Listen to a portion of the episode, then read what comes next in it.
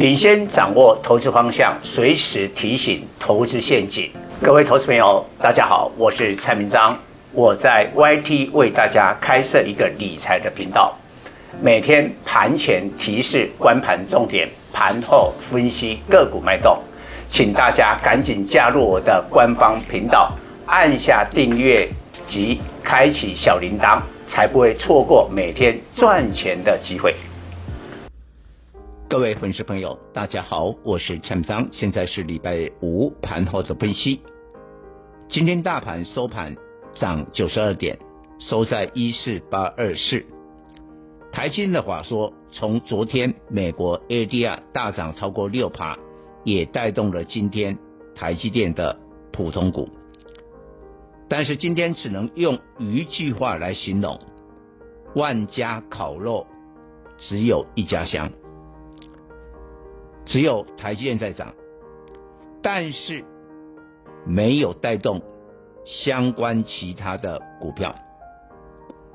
所以你只要把台积电今天收盘是涨十三点五啊，扣除掉大盘是跌二十点，这个很少看过啊，在台积电缴出了一个财报的亮丽成绩单之后，居然只有涨台积电。我们先看一下。晶圆代工，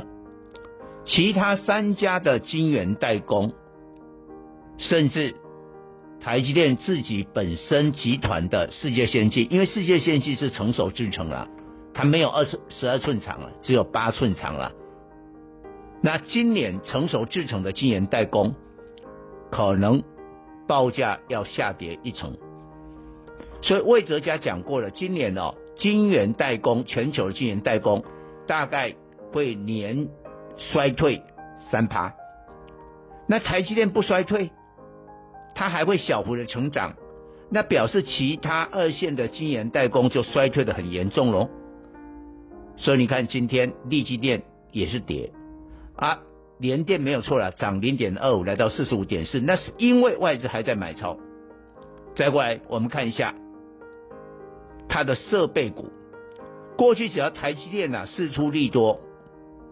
那所有相关的设备股呢，甚至中小型的设备股，马上那一天就飙出涨停，今天都没有。汉唐、环轩这个做无尘室工程的跌了，然后呢，嘉登因为做光照的这个解决方案，这个应该是三奈米，未来还是会会是很重要的一个供应商，它盘中是大涨，收盘抬高走低啊，也是跌的。所以设备股也没有动，但是我们来看一下，为什么魏哲家说上半年的 TSMC 呢会业绩下来，是因为消费电子，尤其手机终端的需求疲弱。所以其实今天跌最多的应该是跟手机有关的股票，因为台积电是全球最大的晶圆代工，市占是五十六趴，从它的角度就可以看到各个产业的变化。联发科今天破七百了，大立光就不用讲哦，他法说会讲的很悲观呐、一度还逼近跌停板，收盘还是大跌。易晶光、台光电，还有做 PA 的这个手机关键零组件的三一零五的稳懋也都是大跌，稳懋还最近很多法人去买，这一下子呢，可能啊失算了。所以这部分的点，甚至以后有机会我再跟粉丝报告。过去我们认为资料中心、伺服器这个高速传输这个部分是比较稳的。现在魏哲家的口中啊，他没有讲很清楚，但语带暗示啊，可能需求也是开始减弱喽。这个要小心呢、小心相关的股票啊，祥硕啦、普瑞 KY 啦这些股票你也要小心呢、但是呢，我认为。今天外资的买超有三百多亿，他就谋起全力呢，就回补了台积电，给他回补完毕了以后满足。那下礼拜封关还有两天，资金会跑到别的股票，因为今天台积电虽然涨十三点五，收在五百，但它是黑 K 啊，一开盘就五百五百零七啊，就站上五零六的年线啊，但收了黑 K 以后。它有可能会下来，因为台积电的财报，去年第四季的财报，蔡总仔细看两个问题啊，晶片的出货量三百七十万片，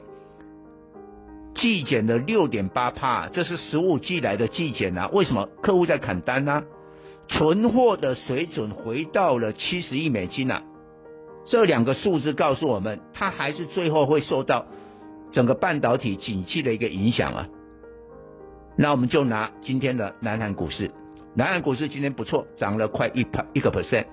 涨最多的不是科技股啊，是浦项钢铁啊，就钢铁的龙头啊，飙了四趴多啊。